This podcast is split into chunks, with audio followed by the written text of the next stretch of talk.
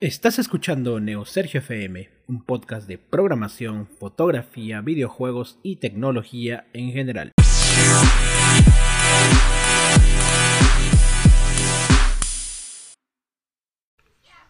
Bienvenidos a una nueva edición del podcast. Hoy es miércoles 8 de abril del 2020.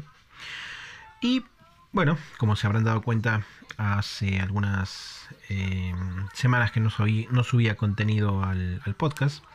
Y bueno, esto responde básicamente a que mi rutina de grabación cambió. Y eh, me he tenido que acostumbrar a ciertas rutinas nuevas. Sobre todo por el tema de la eh, de la cuarentena, que al menos en, Perú estamos viviendo y imagino que también en algunos otros países la situación es muy similar. Eh, por toda esta crisis que estamos viviendo ahora, por los cambios que se vienen en, la humanidad, ¿no? Hasta que se pueda encontrar la vacuna o, la humanidad misma genere inmunidad, ¿no? Hasta entonces nada va a ser como antes. Eh, de hecho, incluso después de eso, creo que nada va a ser como antes. Eh, en mi opinión particular, creo que la gente eh, está cambiando, está tomando las cosas con seriedad, la gran mayoría, y están siendo muy precavidos, más, más higiénicos, y bueno, eso creo que es positivo, ¿no? al menos de la gran mayoría. Bueno, em, pero el tema de hoy no es para hablar de la crisis que vivimos, es para continuar con un episodio que ya venía planeando hacer. Y este episodio es básicamente un, comentario eh, sobre un artículo que leí hace algunos días que em, decía ¿Cuáles son las razones por las cuales tú nunca te convertirás en un data scientist? ¿Y por qué lo menciono tan, tan puntual? Porque me parece interesante que, las cosas que menciona el artículo no solamente se cubre para los data scientists, sino también es válida para, para otras cosas o para otros rubros. Y siempre es bueno eh, tener en cuenta ese tipo de artículos porque nos brinda eh, y nos da una perspectiva diferente a cómo, eh, la gente ve este tipo de, contenido. Entonces, eh, este artículo fue publicado en, en Towers Data Science y bueno, voy a pasar a enumerar las nueve razones que mencionan en el artículo. La primera razón menciona y dice que eh, piensas que tu grado no es suficiente. Y esta razón básicamente se enfoca en que eh, necesitas ser un PhD o necesitas ser un máster en algo para pensar en ser un data scientist. Y claramente la respuesta es no, no necesitas. Eh, y no es que tengas que tener estos grados para que te sientas listos. Listo. Eh, lo único que tienes que hacer en el caso de, data, science e incluso en otras eh, cosas es que tú tienes que encontrar la motivación de hacer, una, de hacer algo, de estudiar algo, de aprender algo o de solucionar algún problema. Y esa motivación es suficiente como para que te involucres en el tema y empieces a estudiar y empieces a hacerte especialista y empieces a trabajar en eso. Ya sea aprendiendo, ya sea colaborando de a pocos. Y poco a poco te vas a dar cuenta que vas a desarrollar habilidades que te van a permitir involucrarte más en esa área. Después de eso puedes conseguir un grado, definitivamente, puedes conseguir un máster, un doctorado, lo que sea. Pero ya, ya sería con la ventaja de que sabes lo que vas a hacer, sabes cuál es el objetivo final. Muchas veces, y tengo amigos en la universidad que tomaron este camino eh, y no quisieron buscar trabajo hasta no tener una maestría. Y el problema fue que eh, arrancaron, o sea, terminaron la universidad, buscaron la maestría, no trabajaban, hicieron la maestría un par de años más y recién de eso empezaron a buscar trabajo. Pero se dieron cuenta de que esos, esos años que involucraron su estudio de maestría, la verdad que hubiera sido mucho mejor si es que hubieran tenido experiencia laboral, porque la maestría brinda mayor experiencia cuando tú ya tienes experiencia laboral o te da ciertos consejos, esas cosas. Entonces, aplica perfectamente a eso. Así que yo creo que es una razón válida. La razón número dos que menciona el artículo es la falta de pasión. Y esto aplica en todo. O sea, si tú vas a estudiar algo, vas a aprender algo, o vas a involucrarte en algo, y no tienes la pasión eh, por dentro que te lleva a hacer esto, vas a fracasar definitivamente. Y no solo en data science. En lo que te propongas, si te quedas sin motivación o si te quedas sin pasión, eh, no va a avanzar.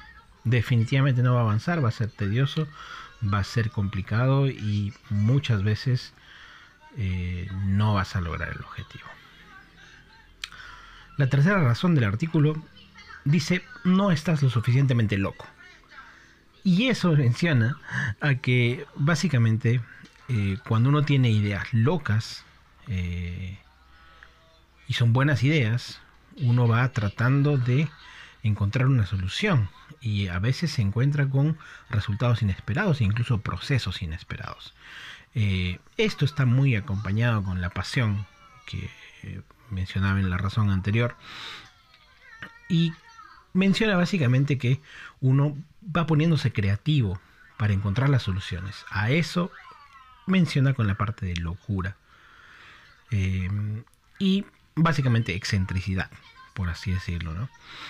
Eh, y esto obviamente se aplica a muchas cosas, no solamente data science. Eh, cuando tienes un problema en cualquier campo, si te pones creativo y sales de los esquemas, definitivamente vas a lograr muchas cosas. Y vas a lograr la solución de lo que estás buscando. A eso se refiere. La cuarta razón dice, aprendes de los libros de texto y de las clases online. Y dice, eh, básicamente la razón dice, no, no se confundan, los libros de texto y las clases online son muy buenas para empezar, pero solo para empezar.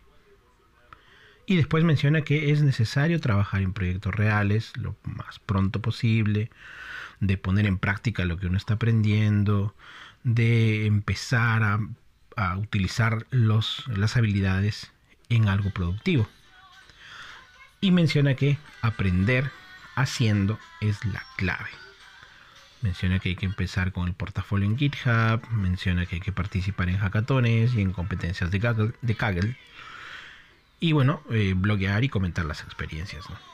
Eh, al final dice, cada uno puede elaborar, eh, eh, cada uno puede leer libros de texto, pero para ser un data scientist necesitas mucho más.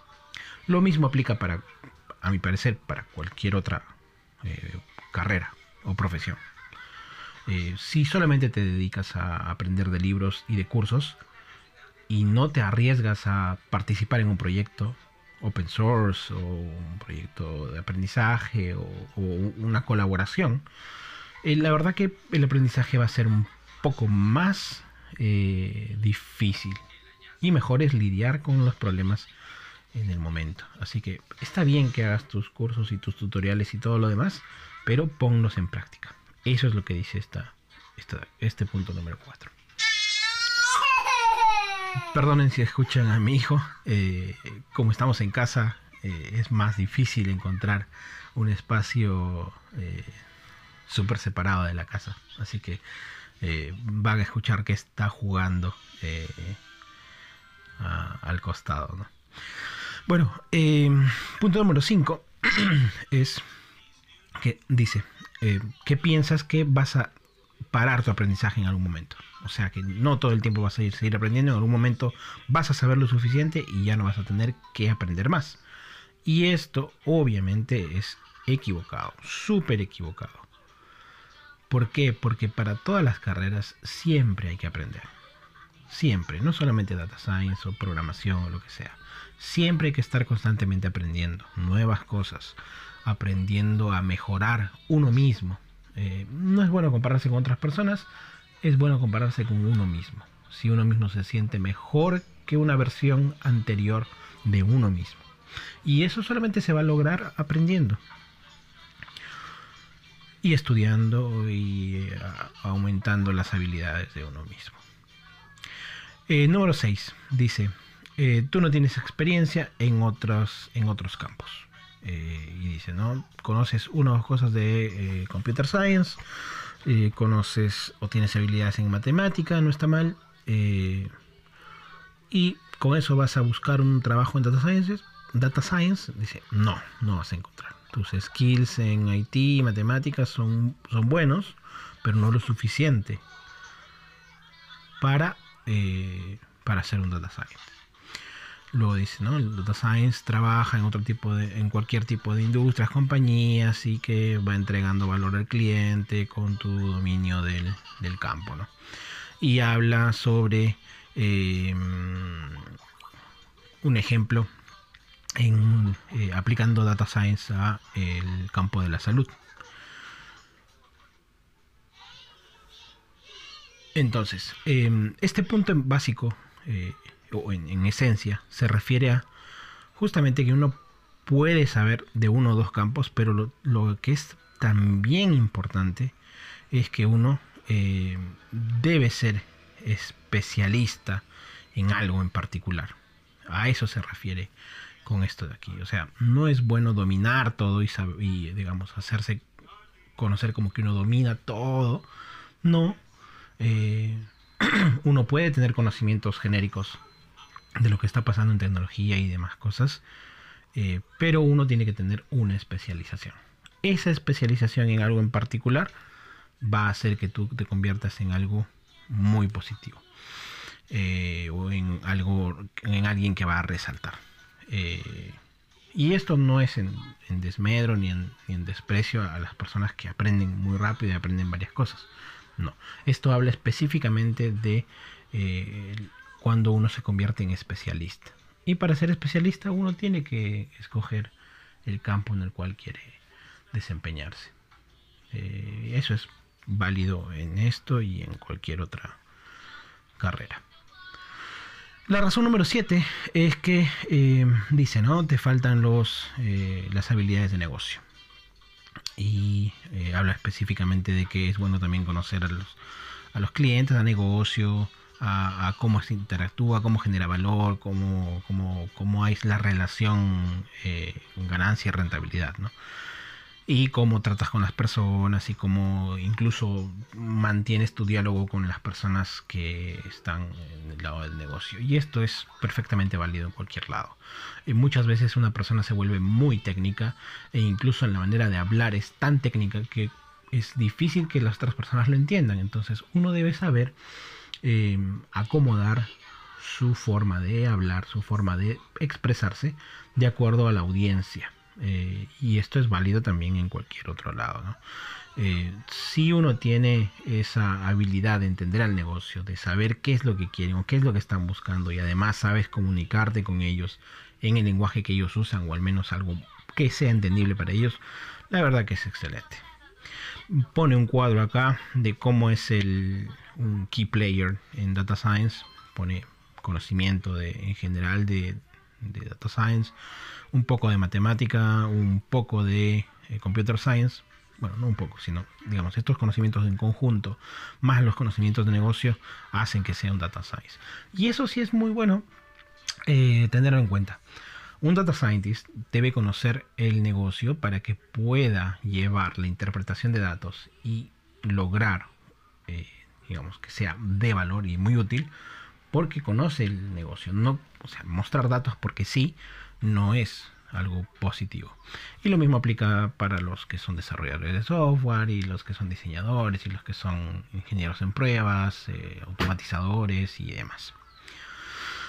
Eh, bueno, eh, la razón número 8 menciona que uno no tiene conexiones valiosas, por así decirlo. Em, dice, ¿no? vas a vas a meetups, eh, conoces a personas en, hackatones, eh, sigues a las personas correctas en Twitter, conoces a contribuidores en GitHub y demás cosas. Em, y dice, ¿no? Como cualquier otra búsqueda de trabajo, el 90% del éxito no está determinado en cuánto tus skills eh, o tus habilidades son buenas. Está determinado en quién provee referencias de ti y quién te puede presentar. Eh, y menciona de tus conexiones en LinkedIn eh, que deben estar conectadas a más personas. Eh, en esto en particular depende mucho de la, de la de la sociedad y la cultura en la cual uno está. en esto difiero bastante porque no depende mucho de las conexiones que tengas, sino depende del networking que puedes generar, eh, y en este caso no en, LinkedIn, ¿no? En LinkedIn uno puede invitar a alguien y, por eso es entre comillas amigo de LinkedIn. Eso no es tanto, sino es más cómo tú interactúas con la comunidad en general. A eso, a eso podría ir mejor explicado esta razón. Eh, no culpo que la autora de este artículo eh, se menciona eso porque bueno, ella está refiriéndose a una eh, a algo eh, más americano, más de Estados Unidos, en el cual sí las referencias son importantes. En el lado de Latinoamérica, en algunos casos puede ser, en otros no, pero lo importante sí, en cualquier parte del mundo, es que tengas contacto con la comunidad de esa tecnología en particular. Si tú eres generador de contenidos o digamos, vas trabajando con gente, te vas a ir dando cuenta de dónde están las necesidades, eh, cuáles son las mejores oportunidades de trabajo, qué proyectos son interesantes y incluso otras personas de donde vayas a trabajar te pueden conocer y pueden poner referencias internas. Eso sí es totalmente válido. Eh, yo resumiría la razón anterior como eh, busca trabajar en comunidad haz networking, conoce gente, asiste a meetups, ve a reuniones. Eh, ahora, obviamente, con lo de, de COVID-19 esto va a cambiar, pero hay muchas comunidades online que están generando meetups en streaming, en videoconferencias. Yo creo que eso es importante estar atentos y tratar de formar parte. Eso es lo que uno debería buscar.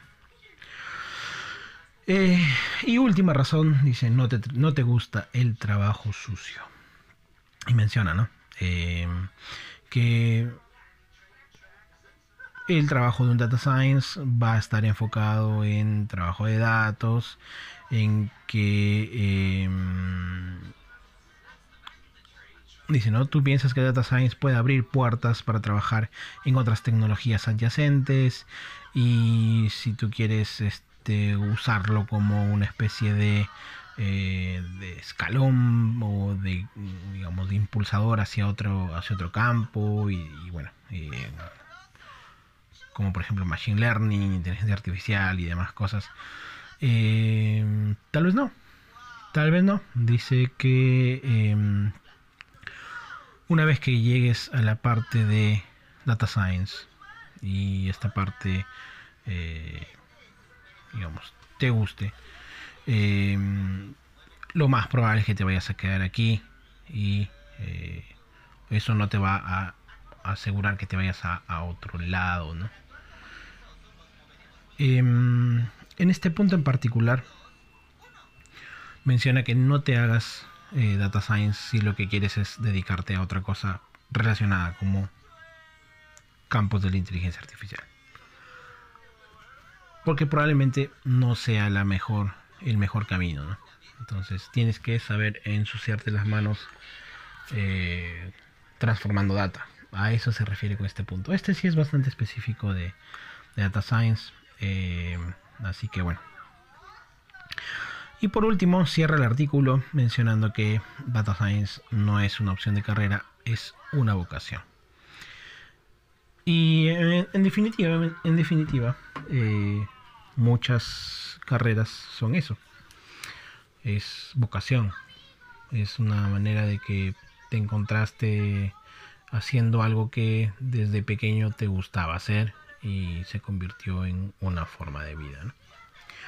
Bueno, em, quería mencionar ese artículo porque me pareció interesante y que, eh, digamos, comentar un, al respecto y dar mi opinión básicamente. ¿no?